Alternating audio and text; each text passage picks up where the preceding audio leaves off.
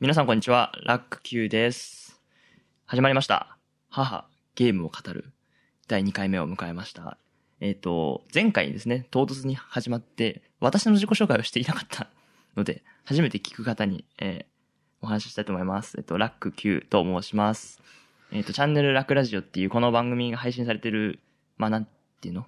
架空のネットラジオ局っぽくやって、いろんな番組を配信するっていう活動をやっています。だからこの番組以外にも、いくつか友達とかとやっていて、これはね、その、中の一つということなんですけれども、まあ、親とやるっていう、まあ、あまり聞いたことのない企画で やらせていただいています。えっ、と、まあ、まあ、このゲームの話を話す、語る話なんですけど、私自身もゲームは好きで、まあ、いろんなゲームやってますが、まあ、これから登場する自分の母親とは、ちょっと被ってないかな、あんまり。ということになっていますので、よろしくお願いします。さて、それでは、私の前説もほどほどに、メインパーソナリティに登場していただきましょう。お願いします。えっ、と、こんにちは。漫画家の浅野美子です。どうも。どうも。緊張しているそうです。緊張してるよ。なんか、いろいろ段取り言われたから。あ、そうですね。前回は台本なしでとりあえずやってみようってそのまま出しちゃったんですけど、今回は台本ちょっと用意してみたんで、はい。それですごい緊張してます。はい。そんな緊張してる第2回なんですけど、今日のテーマは何ですか？えっ、と、トゥームレイダーです。はい、トゥームレイダーですか？はい。えっ、と、あ、まあ、有名なゲームなのでね、あれなんですけど、97年に第1作目が、あの、発売されました。イギリスのゲームですね。はい。はい。というわけで、今回はそのトゥームレイダーを2回にわたって一応やる予定。で、その前半になります。ズバリ、このトゥームレイダーのシリーズですよね。シリーズの魅力は何ですか、まあ、探索です。はい、わかりました。それでは早速本編に入りましょう。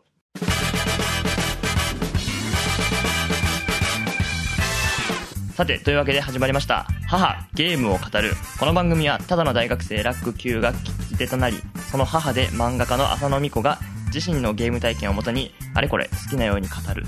というゆるいゲーム紹介番組です。はいえー今日のテーマは、トゥームレイダーシリーズそうですね。のはい。前半というわけでお送りしています。はい。よよろしくお願いします。ろしくお願いします。はい。というわけで、このゲームとの、じゃあ、まずそもそも出会い。出会い あの前回1回目の時にバーニングレンジャーの話をしたわけなんですけど、うんまあ、あれが私のゲームの目覚めみたいなところがあってはい。あのその後私はずっとあのバーニングレンジャーみたいなゲームをずっと探してたあはははは。ああいうゲームああいう体験をもう一回したいみたいな感じでずっとゲームを探してたんだけどそれで、まあ、その頃の記憶ちょっともうあやふやなんで何をやったかどういう時系列でいつ頃何をやったかをもう覚えてないんですがた多分何かしらこうその時家にあったのが、まあ、サターンしかなかったのでサターンでできるゲームいろいろ探してはいたんですけど、うん。どれもいまいちちょっとハマらなくてはいよいよ自分で初めてゲームを買おうっていうあー。段階になって、それまではこう、まあ家にあるゲームの中からなんかこう、これ面白そうかもみたいな感じでやってたのが、まあ初めて自分がやりたいゲームを自分で探すっていう風になって、えっ、と、まあ初めてのゲーム売り場みたいな、もうは大人になって初めて足を踏み入れるゲームコーナー。はあ、みたいなさんのとかそうそううそうそうそうそうそうそう。もうそれまで全然自分には無縁だったのでい、うん。夫に手を引かれ、どうやってゲームって探すのみたいなところから、自分の好みのゲームってどうやって探せばいいのみたいな、こうそんなところから始まって、はまあ探してたんだけど、あれ？これいいなこれちょっと気になるなっていうゲームが、まあことごとくプレステのゲームが多かったんですよ。あ、はあ。ちなみに他になんか当時タイトルで覚えてるの？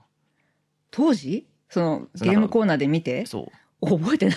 そうですか。はい。でもなんかいいなと思ったのはプレステだと。あの、まあちょっと話すでにもうプレステは発売されてたされてたされてた。なんか買ってはいなかった。そうそうそうそう。だから、いや、あの、ちょっとこれわかんない。どういう順番で喋っていいの？好きなように喋っていいの？まあ好きなように喋っていいけど。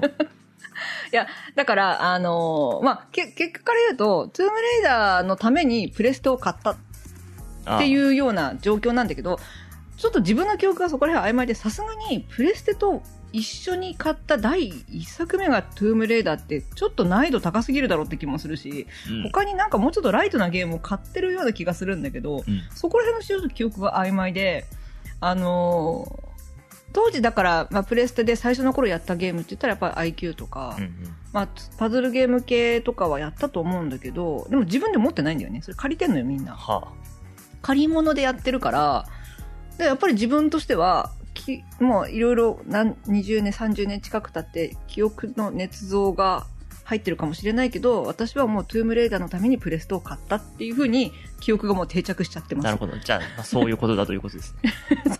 事実はどうであれも歴史はそうなってるということそう そうそう、私の中の年表はもう、トゥームレーダーのためにプレステを買ったってことにもなっちゃってるんで、はあ、じゃあ、まあそうだったんだろうということです。はい、わかりました。だから、そう、まあ同じように、だから、あの、多分まあ IQ なんかもだから多分気になったりとかしたんだと思うんだよね。あと当時はやっぱり割とゲームソフトの CM ってテレビでやってたような記憶があるので、はい。なのでやっぱそういうの見て、あ何これ面白そうと思ったらプレステみたいなのとか、まあ要するにプレイステーションの CM が、うん。まあよく見たんだと思うんだよね。で、まあ、そういうのもあって、いよいよじゃあ私、この年で初めて自分のためにゲーム機を買うみたいなうん。ところで、でも思い切って買ったわけなんですよ。大人なので。はい、そうですね。大人ですからね。大人なので別にそこ迷うほどでもないかと思って買いました。はいで、まあ、その時同時に何を買ったかとか、最初に何をやったかはもう、記憶の順番はあやふやですけど、私の中ではもうトゥームレーダーのために買った。うん。で、それが初めて一応、じゃ自分主導で買ったゲーム機ってそうそうそうそうそうそうそう。もうそれは本当に。でまあ、この先私、だから結局、しもう何年かはずっと、私の中でトゥームレーダーがキラーコンテンツになってたから、もう2もプレス、あの、トゥームレーダーのために2を買い。で、3の頃にまたちょっといろいろ様子が変わってくるんだけど、まあ、それはまたおいおい。はい。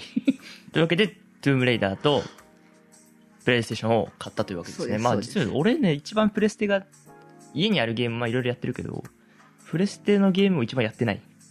まあ、それはしょうがないんじゃない？生まれてないし。いやそういう問題、いや、そういう問題でもないんじゃん。それだってドリキャスはやってるし。ドリキャスとかのゲームをクリアしようと思って触ってることはあるけど、いや、だからそれは背学校だからでしょ。そうだね。うんプレステ2も、だからソニックのゲームがあるやつは触ってるけど、そうそう、だから背学校だからよ別にそこはソニソニックっ子だからね。そう、後々になってからパラッパをやったぐらいだな。あれまあまあ。だから家にあるプレステのゲームをよく把握していない。まあそれはそう。私はなんかまあ2、3になってからもわざわざ中古でプレステのゲーム買ったりするぐらい意外とプレステのゲームああやってる。。なんだかんだと古いゲーム、そこら辺に戻ってくることが多い。はい。まあ、というわけでそんな感じで出会ったトゥームレイダーそうです。シリーズ。感感動したの。一作目。ちょっと、まあ、とりあえずどういうゲームあですか？一作目は。トゥームレイダー2なんだよね。あ。そうそう、あの、一作目は、えっと、日本でだけ、トゥームレイダースっていう名前では出てて、えっと、主人公も、まあ、ララ・クロフトっていうのが、まあ、その後映画とかにもなったから、トゥームレイダーって名前とララって名前が、まあ、だけ知ってる人もいるぐらい、そこは多分有名だと思うんだあ。けど、はいはいはい。でも、あの、日本で発売された最初のゲームはトゥームレイダースっていう名前で、えっと、主人公の名前もレイラ・クロフトだったわけですよ。えっと、シリーズの2作目まで、えっと、えっと、2作目ではトゥームレイダー2で S は消えてるんだけど、は主人公の名前はレイラ・クロフトっていうのが2作目まで引き継がれてって、で、3作目でララ・クロフトになったっていう話で、それは日本だけの話なので、大変、えっと、困惑する経過が、経緯があったわけなんですよ。で、あの、私もともと英語を海外版ではずっとララクラフト。ラだし。だし、レイ、あの、トゥームレイダーだし、一、はいはい作目からトゥームレイダーだし、あの、主人公の名前はララ・クロフトだし、はいで、私はもともとちょっと英語に関して、全く頭が働かない、動かない、あの、とっさに頭が動かなくなるので、はだから、トゥームレイダースっていうタイトルの S は何だとかっていうのは全く何も考えたことがなくてあ。、はい。そういうタイトルなんだなっていう。はい。なんか、トゥームレイダーっていうのがなんか墓荒らしっていう意味だってこととかも、だいぶ後になってから知る。はい。トゥームの意味とかもそこも含めて。まあ、トゥームが墓だよね。そうそうそうそうそう。なんかもう何もかも全然そういう、あの、カタカナしか読まないっていうぐらいひどい、あれなんで、何何も記憶、あの、持ってはいなかったんだけど、要は、あの、まあ、後からそれは情報、知識として入れたこととしては、と当時、その、あの、えっと、インディ・ジョーンズの、えっとはレイダースっていうはい。一作目の、こうその恩恵に預かって、それっぽいタイトルにしたら日本でも受けるんじゃね？みたいな。あ。まあ、要するにその、まあ、イギリスか、かいいわゆるまあ、洋芸って言われるゲームなんだけど、まあ、それも私全然何も知らずに、はいはいはい。まあ、買ってるわけで、だからその、日本での、こう、う売りというか、売れるように、なんか、ちょっとそういうふうに、何の意味もない S をつけて、うん。なんか、レイダースっぽい感じみたいなのにして売り出したっていうことらしいです。はい。まあ、た多分そうだよね。だって、うんそもそもだって意味がわわかんない。そうそうそうそう。複数形にする意味がそうなの、よくわかんそうなの。でも、でもまあ、何も考えてなかったから。私まあ、それはきっとそう何も考えない日本人にもわかるように、レイダース、そうそうそう。イーディ・ジョーンズかなみたいな。あ、の、レイラ・クロフトにしたっていう理由は、まあ、分からないでもない。よ要は、日本でララっていうと、あの、やっぱね、キキとララとか、はまあ、そういう、こう、可愛らしい、あの、キラキラした感じのイメージを持ちがち、キュートなイメージを持ちがちなやっぱ名前だったから、レイラってやっぱかっこいいんだよね。日本人から聞くと、ちょっとこう聞き慣れない感じがして。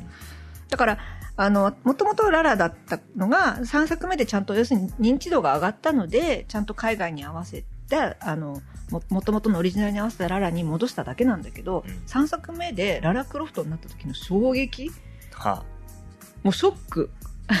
何この名前みたいな。そうそうそう。え、嘘でしょ？あの強いレイラが、なんでララみたいな感じで、本当に当時は、なんでそんな風に名前を変えたんだっていう風にめちゃめちゃ怒ってたんだけど、まあ、よくよくその情報を調べれば、もともとララだったっていうのが分かって、もともとなら仕方ない。まあそうね。今までの日本のが嘘だったんだっていうので、泣く泣く受け入れたみたいな記憶が、まあまあ、それは本当はある。まあだから逆に言うと、レイラクラフトっていう戦略はまあ外れではなかったかもしれない、そうそうそうそう最初、それでやっぱ躊躇するっていうか、なんか、そう。イメージが変わることはまあある。あるある。だからまあ結果としてうまくいってるだけに、そのやり、こここれが日本のやり方か、みたいなのは否定できない。うんうんうんうん。難しいところがありますが。まあそれで、あの、まあレイラ・クロフトの冒険っていう感じでトゥームレイダーをやり始めました。はあ、でど、どういうゲームなんですか？えっ、と、えっ、と、冒険家なわけですよ。はあ。えっ、と、この場合ちょっとラララで統一しますけど、まあはい、だ ララ、ララ・クロフトはまあ冒険家はい。で、考古学者でもあるわけですね。なので、えっと、そのアーティファクトとか、世界中に散らばるアーティファクトとか、はいはいはいそういうものを、あの、一作目のイメージで言うと、どっちかというと依頼を受けて、はこう、さそれを探しに行く。お宝探し、トレジャーハンターをなりわいにしているっていう印象で私は始めました。あ。はあ。インディ・ジョーンズ。そうだね。だから、結局そういうことなんだよね。だから一作目も実際に、あの、その依頼主がいるわけです。は依頼主から、あの、お金は出すわ、みたいな感じではいはいはいは、いだからここに行ってこれを探してきてちょうだい、みたいな感じで言われて、あの、旅立つというスタートなわけですよ。あ。はい。だからまあ、基本的にはそのトレジャーハンターとしてのララの冒険を、あの、追っていくと。まあ、そこにだんだんだんだんいろいろなストーリー性が追加されたり、まあ、うん、だったね。そういう感じ。あの、お宝を見つけて終わりじゃないみたいなのにだんだんなっていくんだけど。それ一作目からそれ？いや、一作目一作目はは、もう純粋に依頼されて、まあでもそれ、そのゲ、変な話、ゲームのネタバレってどこまでしていい？ゲームのネタバレは、まあ一もう一作目はもういいかな。もうあれだけど一作目に関してはまあほぼいいかなと。あ、まあじゃあ、黒幕はさらにいるの？その、要するに依頼主が、まあそのアーティファクトの力を使って、あの、世界征服的なあ感じのややろうとしてたのが、まあそういう恐ろしい力を秘めたものだったっていう。ああ、じゃあ一応黒幕は一作目から存在する。そうそうそうそう悪悪役も存在するゲームではある。そうそうだからこの人に渡してはいかんみたいな感じになって、あで、結局それはだから自分が持って帰るんだよね。あ、確かのなるほど。確か、あれ封印して終わるんだったかな？いや、封印まあそこはまあ、まあ、そまあその、そのままもう一回封印とか埋もれさせたりとか、あとはでも持って帰ってるのもあるはず。で自分のコレクションにしちゃうそうそうそういうこともあるそうそうそう。確か自分のコレクションに入ってるのもあるはずだから。まあ基本的にはそれで世界中を、そうそうそう冒険する。そう、いろんなところを舞台に。一作目が後でエジプト、えっと、ヒラヒマ、ヒマラヤに行って、エジプトに行ってかな？はあ、はあ、私はエジプトの記憶がものすごい強いので、なんか本当にどどういう順番で話したらいいかわかんない。でどういうゲームなんですか？えっと、ストーリーはさておき。ストーリーはさておき、そのララクラフト冒険家が、まあ、ゲ探探検するんだけど。探検するんだけど、まあそれで行く先々で、主に、えっと、まあ野生動物、だから自然の中に入っていくので、野生動物が襲ってくるのを、まあ、倒したりしながら、あとはな謎解きというかそのパズル要素が結構あって、あの次元式の扉、こはあっちのスイッチを押したらあっちの扉が開くみたいな、そういうのを解きながら、あの、行ける道を探していく。結構、その難易度としては、まあ私はそのゲームがまあ相変わらずの、そのアクション部分がへっぽこだったんで、あの、だいぶ苦労したんだけど、本当のあの難しさ、難易度は、どっちかというとやっぱそのパズル要素にあったんじゃないかなと思います。じゃあ遺跡を、まあ、探検してパズルを解きながら出くわした敵、遭遇したやつと、まあ、その 3D マップで戦闘するそうそうそうそうということなんですね。そうそう。で、あのーなんていうんだあの、行けるところが、だからまあ、行けると道を自分で探さなきゃいけないんだけど、意外とそれが大変で、急にこう詰まって、あれもうどこにも行けないじゃん、みたいな風になってからが楽しい。はどっかから、どこかに何かスイッチがあるはずとか、何か仕掛けがあるはずとか、どっかに道があるはずみたいなのを、こう、探し回って、道を見つけていく。うんで、今みたいに全然こう、親切なガイドとかがないから、あ、はいはもうもう自分でとにかく見つけていく。で、そこにあの死のトラップ、一発死のトラップとかがめちゃめちゃあって、はいはいはい。なんか怪しい床は一旦踏んで落ちてみるみたいな。はあ、もうトゥームレーダーやってる人はもうみんなそれを、こう、あ当たり前なよ踏むとどうなの？うに死ぬ。死ぬってさ、落としやんって落とし、あの、えっと、いろんなやつ、あの、落とし穴とか床が崩れて下に針山があって、はあ。ブスって刺さって、うーって死ぬとはか、踏んだら矢が両脇からバーンと飛んできて、ブスッと刺さって死ぬとか、ははそういう一発死トラップがはいはい。山のようにあるのを、いちいち死んでは確認する。死にゲーじゃん。ね。それはじゃあもう。それさ、だからさ、それさ、そういうのさ、今さ、嫌われるのどうなの？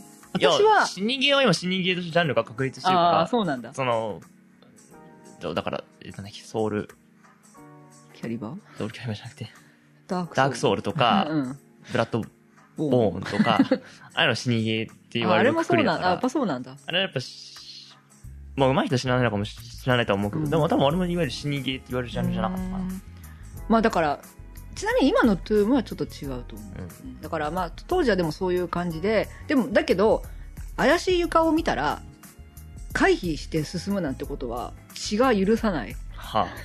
まあね、まあ、それ答え、答えであることもあるってことでしょ。そうそうそうそうそうそう。それが、あと、その、隠し要素みたいなのが必ず各ステージに3つとか、その当時だと用意されていて、あの、そういうもののへの入り口だったりすることもあるから、じゃあもう、やってみないと本当に答えか外れかはもう判別がつかない。まあ、やってみないと分かんない様子があったってそうそうそうそう。ね。だからまあそういうトラップを見ながらうん。進み、で、そんなことやってるうちに、まあその、あの、なんか、人間の敵がちょっと出てきたりして、はあ。え、なんでここにあの人がみたいな感じになって、何か、あの、あの、秘密があるはずだ。とかってやってるうちに、今度、動物でも人間でもないものが出てきたりするわけですよ。なんか、ミイラっぽいやつとか。はあ、はで、まあ、それでびっくりして、あとは、あいいんだよね、別にね、中身。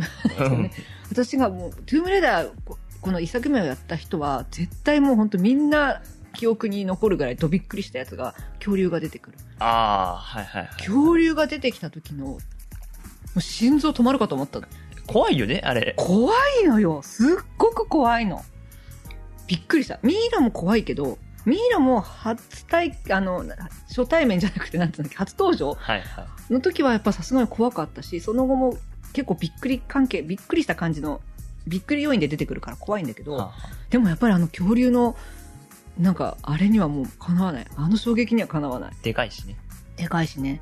で、あの、そのトゥームレイダーがやっぱりやってハマったのっていうのは、ちょっとまた最初のこう衝撃というかさ、感動に戻るけど、結局ね、やっぱ操作性なのよ。はあの、軽い。バーニクレンチャーの時にも言ったけど、軽いの。あ。なるほどね。ボタン操作、その、あの、丸を押したらジャンプとか、あの、そういう、その、レスポンスが早いっていうのかななんか。で、あの、実を言うと、私がやったゲームの中で、いや、それまで、まあ、何かをやってたはずなんだけど、うんバーニー・グレンジャーからうんトゥームレーダーまでの間に。で、そこまでの間にやっやいろんなゲームやってもなんかこう不満点が残るわけですよはあはあいろいろこううんもっとこうだったらだったらみたいな時にそういうのが一気に払拭されたっていう。かはであのそこまでやってきたゲームに比べるとトゥームレーダーって明らかに難しくなってるの操作が。あはいはい。あのボタン操作がめっちゃ多くなってて、うん。あのえっ、と登ってあ掴む動作はと登る動作とかいろいろあってで掴みっぱなしあはいはいはいはい。なわけですよ。そのボタン押しっぱなしじゃないと手離しちゃう。はいはいはい。でずっと押しなきゃいけないんです。そうそうそうそうそう。ただあの、えっとあれはないけど、えっと掴みゲージみたいな、はい。そういうところのハードルはないんだけどあのあとまあ体力ゲージがそもそも存在するゲーム、うんうん。うん、あの今基本的に私の中では比較としてはバーニングレンジャーとの比較です。はいはいわかりました。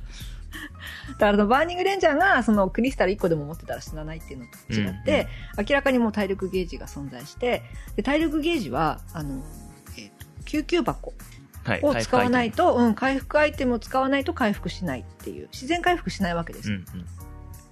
だから、まあ、救急箱の数を常にこう気にしながらさアイテムを持っていくっていうのをししてるんだけどだ操作操作は明らかに難しくなってるんだけどそれが全部なんていうんですかね慣れるとものすごく心地よい。はであの基本的に、えっと、前にしか進まないので、あうんうん。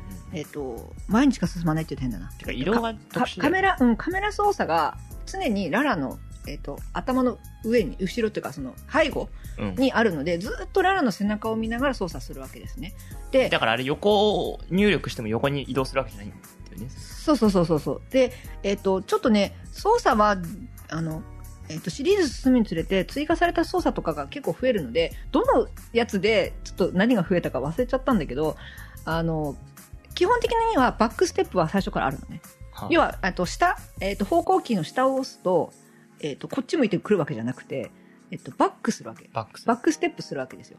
で前を押せば前に進み、後ろを押せばあのバックステップして、で、ジャンプするときも前を押しながらジャンプすると前に飛ぶけど、うん後ろを押しながらジャンプすると、えっ、と、バック転するわけ。はいはいはいで、横を押しながらジャンプすると側転をする。はいはいで、それが、えっ、と、二丁拳銃をが、まあ一応基本アイテムで、弾無制限のうんうん二丁拳銃がもう、えっ、と、なんていうんだっけ、そういうの。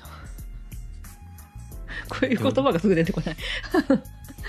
あの、トレードマークに、あーあーそのララ ララのね、そう、ララのトレードマークとしての二丁拳銃があるんだけど、えっと、それはもう基本装備でず必ず最初から持ってるんだけど、それをこう、あの、構えておく、しまっておくはっていう動作があって、で、構えておいたまま走ったりとかもで、飛んだりとかもできるし、攻撃しながら走ったり飛んだりもできる。はいはい。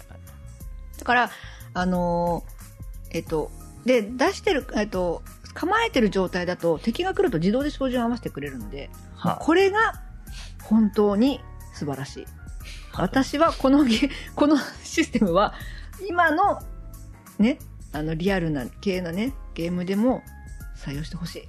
まあそうだねオートエイブっていうかまあだから敵を狙う要素はほぼなかったんだよね勝手に狙ってくれるからねそう、そう。うちはそっちにそうそうそう。あと、こっちがまだ視認してない。なんか、どこに敵がいるかまだ、あのはいはいはい、はい自分の目で視認してないのに、ララが勝手にシャッとそっちの方に、あの、銃構えたから、あ、あっちになんかいるんだみたいな風に分かることができるっていう、はいはいこう優しさ。ララの方が優れてるわけ。プレイヤーよりもララが先行してるそうそうそうそうそうそう。そのラララの身体能力の高さに惚れるわけですよ。はいはいはいララすげえってなる。そう、ララすげえまだ見えてない。そう。こっちはね。そう、まだあの、敵がじゃ来る時のあの、不穏な音楽とかも鳴らない前から、はいはい。なんかあっちに向けて狙ってるから多分あっちになんかいたらなんかいるんだろうなと思ってそろそろ行くみたいな。あああで、あとはその、ゆっくり歩くとかっていうのが、その、え、なんだっけ、何、L、あの、当時 L1 だったっけ？ちょっと待ってよ。なんか、ゆっくり歩くボタン、何を押しながらうん。前を押すと、あの、ゆっくり歩くとかっていうのがあって、はいはいで、ゆっくり歩くと崖から落ちない。はあはあはあ。は逆に言うと、ダーッと走っていくと、スポーンと落ちる。みたいな。だからその、ダダダダダッと走っていって、えっ、と、高いところの直前まで行ったら歩きモードにこうあ変えて、縁ギリギリまで行って、下を覗き込む。みたいなことができるわけですよ。で、あの、まあ、ぶらさ、縁にぶら下がって手を離せば下に降りられるとか、うんうんなんかそういう、こう、あの、動作の一つ一つが結構細かく操作しなきゃいけなくて、やることいっぱいあるんだけど、なんか慣れると、これあの本当にちょっとあの自分この例えだと多分楽には分からないと思うんだけどマニュアルの車を運転してる時のような心地よさが全くわかんないです。でもきっとだからでもゲーム上手くなった感はある。なんか使いこなしてると、なんか手足のように動いてるみたいななんかそうそうだ。からとにかく自分が思った通りにしかちゃんと動かない、あうん、じ自分がこうしてほしい動きにしか動かないからあまああのオート標準は別なんですけあ。ど、うんうんうん。なんだけどあの掴む掴むか掴まないかはこっちが選ぶしうん歩くか歩かないかも自分が選ぶし、あので基本的にはそのあのアクションというか、えー、と敵との戦闘の時なんかもそのジャンプしながら、えー、と後ろに横にこう華麗にジャンプしながら常にあの拳銃の先は敵を向いているっていう、めっちゃめちゃかっこいいはいはい。わけですよ。そそして軽いわけね。で、その一歩下がっあの、ま、マスなんですよ。あの、その当時の概念で言うとマップがね、はなんつったらいいんだろう。あの、ポリゴンの、あ。うん。なんつったらいいんだろう、あれよ。あの、要するに一歩の概、あ一歩のは幅が決まってる。ああ、一歩がもう一マスっていうか、そうそうそう鍛える分そうそうそうの一歩。そうそうそう。一個愛用したら必ずその分進むみたいな。そうそうそう。だからバックステップするときはそのい一マス分下がるわけよね。だからそういうその、あの、えっと、ジャンプにも種類があって、その、前ボタンを押しながら一回押すジャンプと大ジャンプっていうのがあって、大ジャンプはバックステップ一回してから、走りながらジャンプすると、マス2個分ぐらい飛べるやつ。はいはい。普通だとマス1個分しか飛べないんだけど、みたいな、まあ、そういう細かいうん操作があって、あの、進むわけですね。でそれがやっぱり、あの、とにかく気持ちいはいし、かっこいい、あ。絵的に。っていうのが、やっぱり、やっぱりやりたくなる。うんちなみにやっぱ激ムズだったんで、あの、バーニングレンジャー同様、ちょいちょいヘルプが入ってた ヘルプは入ってた。の。一人でマニュアル運転できてないじゃん。横に教官いるじゃん、それね。もう熊のとこ最初の強敵が熊なんだけど、はあ。難しすぎて、で、あ、そうそう、しかも、あの、当時の、その、えっと、セーブシステム、今みたいなはい。オートセーブでもなければ、うんどこでも好きにセーブできるわけでもなくて、セーブポイントが決まってたので、まあまあまあまあ、一定のゲームまではありがち、ありがちというか、まあ、定番のでシステム。なんかあの、えっ、と、トゥームレーダー、あの、最近のまではわかんないけど、とにかく最初の頃のとかは完全に日本版と海外版って別だったみたいなのね。で、日本版はその辺、だいぶ優しく作られてるとは言われてました。海外版やってないからわかんないんだけど、要するにセーブポイントの数が違うとか、うん。そういうふうに、あの、優しくなってたけど、まあ、それでも、とにかく、あの、まだ、まだまだ初心者だった私にとっては、まあ、激ムズだったんですけど、あの、それでも楽しかった。あで、あとは、やっぱりマップの広さ。感動したポイントとしては、マップの広さと、あとグラフィックの綺麗さっていうのが、すごい感動だったの。で、そのマップの広さっていう意味では、やっぱりその、これはね、し技術的なことはよくわからないんだけど、あのマップを当時のディスク1枚でできたのって、すごい、私はすごいと思ってて、うん。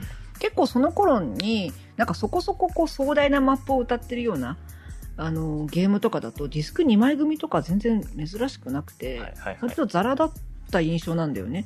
でまあしょうがないかとこっちは思ってるわけだよね。しょうがないかと思ってまあディスク入れ替えたりするんだけど、うんあのトゥームレーダーはそれがなくて1枚でこの広さっていうのは本当に個人的にはすごいびっくりした、だから、マップが上手に組み合わさって、実はそんなに広くないのかもしれないんだけど、あの、とにかく、えっ、と、私の中でもとにかく広いし、綺麗っていう印象が強かった。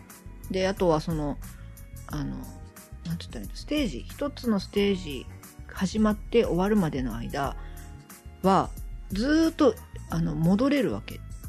行ったり来たりできるの。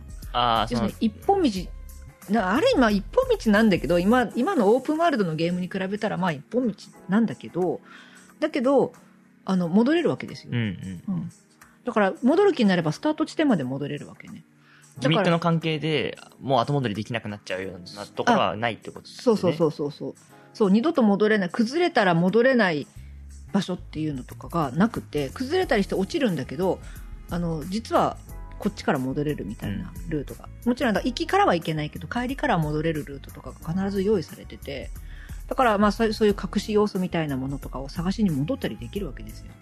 で、敵も復活はしないので、はあ、はあはあ、で、敵を、あと敵もね、一作目はね、消えなかったから、確か。あ、死体が。死体が、そうそうそう。だから、あの、い、あの、一回通ったところだってすぐわかる。ああ、迷った時に。そうそうそうそう。あれ？と思ったんだけど、うんあれでもここで、あ、でもこれで狼やっつけてるからこう来てるな、みたいな。で、よくよく考えたら、あ、ここあそこか、みたいな風に。まあ、不思議なぐらい最近のゲームは消えるようになったからね。そうなの、死そうなの。基本的には。そう、消えるの、なんかこう、ちょっとね、どうかなって思うよね。なんだろうね。消す方が簡単なの消す方が簡単で、残しておく方が大変なんじゃない？マップのあれ、処理的に。どうなのね。わかんない。でも大変そうな気はするよ。あ、どう、わかんない。もう俺も技術的なこと知らんです。なんか、あの、たまに、あ、で、それでまあ、そうだね。ちょっといいよね、この話は。えっと、そうそうそう。それで、えっと、ママップが、だから広くて、あと戻れるっていう、その自由度が高いという印象ですよ。うんうんストーリーは、まあ言うほど大して追ってるっていう感じよりは、やっぱり探索してるっていう感じの方が強くて、行ける道を探す、戻れる道を探す、他にまだ行けるところはないのか、みたいな、とにかく、こう、行けるところを探したくてしょうがない。あ他にも隠れてるところがあるかもとか、まあそうやってシーク、そういうところにシークレットが隠れてるっていうのも分かってるから、なんとしても、その、隠れたところを探したい、みたいな。あ。うん。マップをくまなくね。そうそう、マップをくまなく探したい。もうそれが今もう染みついてるから、今やってるゲームでめちゃ苦労してるっていうあ。はい。そうですね。それは、それはまた、また別の話別の話なんですけど。そうだね。そういうプレイスタイルが染みついちゃうと、オープンワールドになるともう、そうそうそうそうそう。オープンワールドになると、もうそれこそ敵も復活されちゃったりすると、もうどこにいたかわか あれここ前に来て確か倒したのになってところでまた敵復活してたりするから、もうすごく嫌。まあ永遠に終わらないんでそうそうそうそう。だから、そういうのがなくって、まあそういうのは、その時はそのそんなこと考えてないけど、単純に感動した。そういうのが。で、あとやっぱりそのグラフィックが綺麗っていうのは、あの、そんなにだからゲーム、いろんなゲームと比べて言ってるわけじゃないんだけど、何かこう、あの、グッとくる綺麗さがあるわけですよ。それはなんか、あの、システム的にというかその、なんか解説してるのを前見たことがあるような気がするんだけど、忘れちゃったな。まあでもサターンよりは、多分 3D ゲームは綺麗だっていうのは評判としては一般的なそれはでもプレステのってことじゃなくて、だからまあサターンとプレステで比較したときに、プレステの方が綺麗だってあのね話。そういうことじゃなくてね、あの、要は、色使いはどの色で何を見せるか、どういう表現を見せるか。例えば水の表現だったりとか、影の表現だったり、岩肌の表現だったりみたいなところの色使いが多分すごく良かったんだと思う。うんそれはなんか、うんその技術者のどのパートをやってる人のセンスかわからないけど、多分そこのセンスが抜群にいいんだと思うんですよ。だから、その高さの表現とか、深さの表現とか影と光のえっとコントラストの表現とかがすごく綺麗なの。なんかすごく綺麗なの。なるほどね。今見ても私は感動するんだけど、そのああの遺跡？まだこう手つかずの遺跡みたいなところに入った時のきらびやかな光の加減とか、あと水面がやっぱ光ってる感じだったりとか、ポリゴンですよ。まあね、全然今のあんああいうのと違う、こう、ポリゴンなんだけど、めちゃ綺麗なのよ。で、あの、その恐竜がさっき話したけども、恐竜がでかいってなんでわかるかっていうと、上の方が暗いからなんだよね。はあ、はあはその恐竜の足がボーンと出てきて、だんだんじわじわ近づいてきた時の暗闇の中から浮かび上がってくる巨体みたいな。うんうんうんそういうのの演出だと思うんだよね。それがとにかく怖いわけですよ。で、あの、高さの表現とか、あと高いところに行けるっていうのも、そのゲームで知った快感。はあ、はあはトゥームで知った快感なのよね。エジプトのピラミッドのさ、スあ、ピラミッド。スフィンクスの頭の上に乗れたりするんだけど、その下を覗き込むと、もうはあ足がすくむような高さなわけ。あ、はいはいはい。でそれを表現できてたそうそうそうそうそう。それを、が表現できてる。で、それも下から見たときは、なんか、いわゆるその、どこまでが背景の一部で、どこまでがマップの一部かっていうのが、まあわかんない。はいはいはい。あそこ行けんのかな？どうなんだろう？と思って近づいてみるといけるのよこれが この快感たまらないのよああ、なるほどね。はい。でなんかあいけるんだだから見えるところは大体いけるああ、なるほど。そうあの本当に壁のあの見見えない壁みたいなものがまあ存在しなくて見えるところはもういけるっていう感じ、う。いけないところはなんか何かしら物理的にちゃんといけないようになってたりとうんうんか、まあしてる。やっぱそこそ、まあ、本当だから探索よね。だからそうね。そうだたまらないわけ。もうとにかくどこか行けるところがあるんじゃないか。あと高いところに登りたくてしょうがない。あの高さって、まあ、それこそだからゲームでなきゃまあ、一回ね、高さ。そうそうそう、でね。いけない高さ。こう体感できないところだからぱその高いところにギリギリまでこう歩いてって覗き込んでふーってなる はいはい、はい。で、まあ、落ちると死ぬんだけどうんうん。落ちた時の死に方とかもなかなかえぐいはあ。ぐしゃってうん。なるから そういうリアリティもあってっていうことだよね。そういう表現がうまかった。そうそうそうそうていうか、じゃあまあ、全体的に雰囲気うんが良くて、それを支える操作感そうそうそうっていうのが、非常にいいゲーム体験を生み出したってこと。そう。だからもうあれやってからはもうもうトゥームレイダーのようなゲームがしたいああ、もう基準がトゥームレイダーになったってことですね。そう。そう。そう私の基準がこうそこでこう切り替わった。バーニングレンジャーからもうトゥームレイダーのようなゲームがしたいうん。に、まあ、変わってったっていで、う以降それはほぼ切り替わってないでしょ。変わってないね。うん。まあ切りうん。そうね。まあそうね。どう？トゥームレイダーマニアとか出たら喜んでやらない？どういうそれどういう内容なんだろう？だからまあソニックがソニック、ソニックのクラシックシリーズを引き継いだソニックマニアみたいなゲームが出たみたいな。なんかどうなんだろうねいまだに、じゃあいまだに例えばトゥームレイダーうのんポリゴンの画質でうん新作が出て、うんまあやるかなステージが追加されてますよ。やるね。そういうことでね。はいやるね。だから、まあ、だんだんにそのしゃがみ要素とか、最初はね、しゃがみ要素も確かなくって、だから膝下より低いところにはもう行けないとか、うんあそこは入れない隙間みたいなのが、まあ、目でわかる。とにかくその、あの、どうしても、さっき言ったそのマスで構成されてるから、あの、ある程度決まってるわけよね。飛べる高さ、うんうん。えっと、乗れる高さ、届く高さ。まあじゃあ慣れてくると、マスの計算ですぐわかる。そうそうそうそうそう。これはもう絶対届かないところだ。そうそうそうそうそうそう。これは大ジャンプで届くやつとか、まあ、そういうのは分かるようになってくるし、そうそういう意味でこう、ここはもういけない、あの、低さみたいなのがあるんだけど、それが後にしゃがみ要素入って、一マス分ならしゃがんでいけるみたいなうん。のとかがまた追加されたりとか、まあ、あの、追加されては消えた要素とか、ダッシュとか、ダッシュはいらなかったなと思ったらやっぱ消えたね。うんうんうん。っていうのがまああったということですね。そうそう。これがトゥームレイダース。つむりです。はい。一作目だけでもう終わっちゃったけど。え、嘘でしょ？時間もう。あれおかしいな。ま、おかしいな。こ まだ言うの系、でもこの、でも今の話は大体もう、3ぐらいまでの話はもう網羅されてるでしょ。このゲーム傾向。そうだね。3まで、あの、結局、まあ、私がほら、さっき言ったゲームに目覚めたのが遅かったから、うんあの、トゥームレーダーを、この、これを買おうと、まあ、決意した理由の一つとしては、すでに、もう3作目まで、もうその時点で出てて、出てて、うんうん。1作目がもう殿堂入りしてたのよ。ああ、はいはいはい。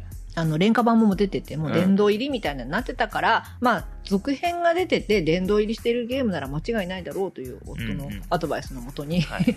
なるほど、ならじゃあこれをやろうっていうふうに始めたから、まあ、その時点で3作目まであってて、自分の意思で発売を待って買ったのは4作目から。うん、でも3作目までおおむね満足してやってたんでしょ？やってた。でも、実は3作目やってる中でも、3作目にはちょっとすすでに不満があったり不満がということです。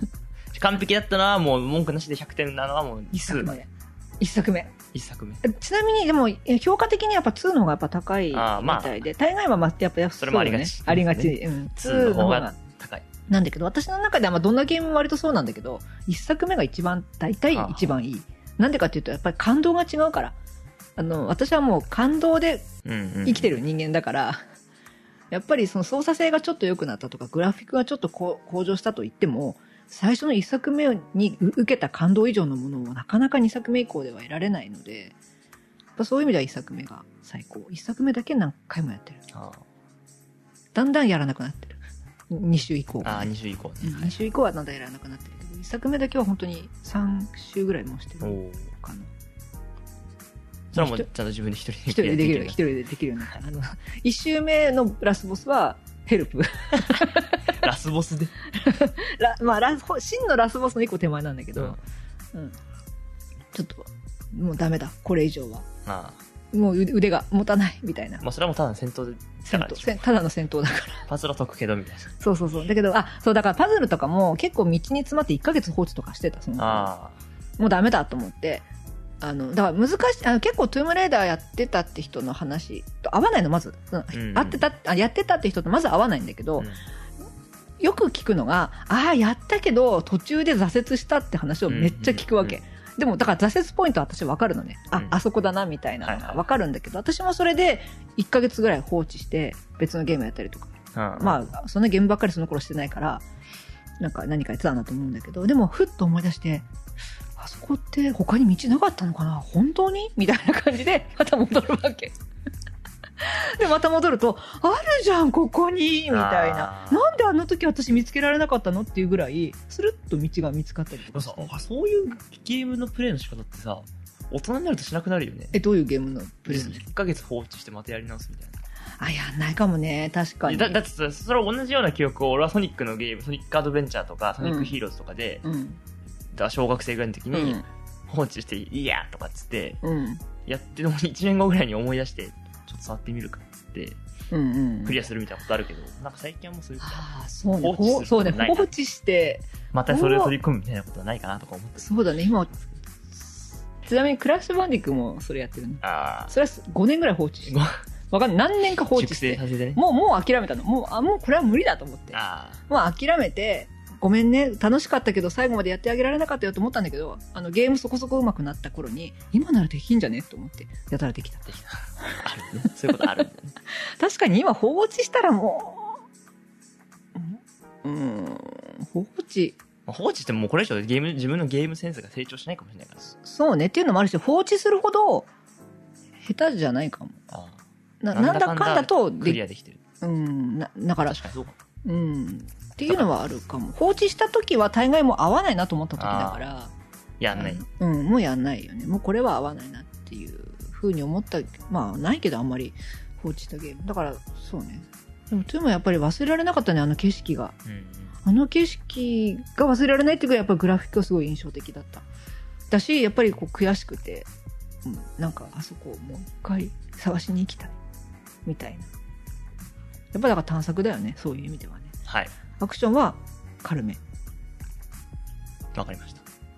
というわけで、いいですか？今日はあれおかい。しいな。私これ、あの、トゥームレーダーのリブートをしその後してるので、リブート前、リブート後で2回に分けて喋るつもりだったのに、1作目で、1作目、まあ2作目ぐらいまでで1本ですか？あれどうしよう。多分次、リブート後までいかないな。そうですね。というわけで、一旦、一旦、一旦エンディングです。はい。というわけで、今日は、ツームレイダーについて話していきましたが、まあね、冒頭では前後編とお伝えしたんですが、もうこれちょっとわからないですね。前中後か、あるいは、1、2、3、4か、1、2、3、4、5かわかんないですけど、もうちょっと続くことになりそうですね。とりあえず今日はじゃあ、これ2の話もまだあんの？どうだろう。どこ、どうやってまとまあでも、めるの文句があるのは3からなんでしょちょっと不満点が出てきたのは3からなんでしょまあそうね。じゃあ次回は3、4そうね。話していただいて、そそのの後その分かった。なんとなく。まあ、でも基本的な感動部分はもう、まあはい喋ったから、それを踏まえて、あの、内容の話をしはい。これがあくまでもトゥームレイダーのも一番の感動ポイントでありそ、うそうそうそう。求めているものの中心であるということですね。そうそうそう。そういうここから次回、トゥームレイダーがだんだんとどまうずれていくのか。まあまあ、あくまでもお母さんとの感性あ、まあそうでですね。あの、世間の評価とはまた別の話として、私の中でどおすすめは、とにかく一番、トゥームレイダースですね。はい。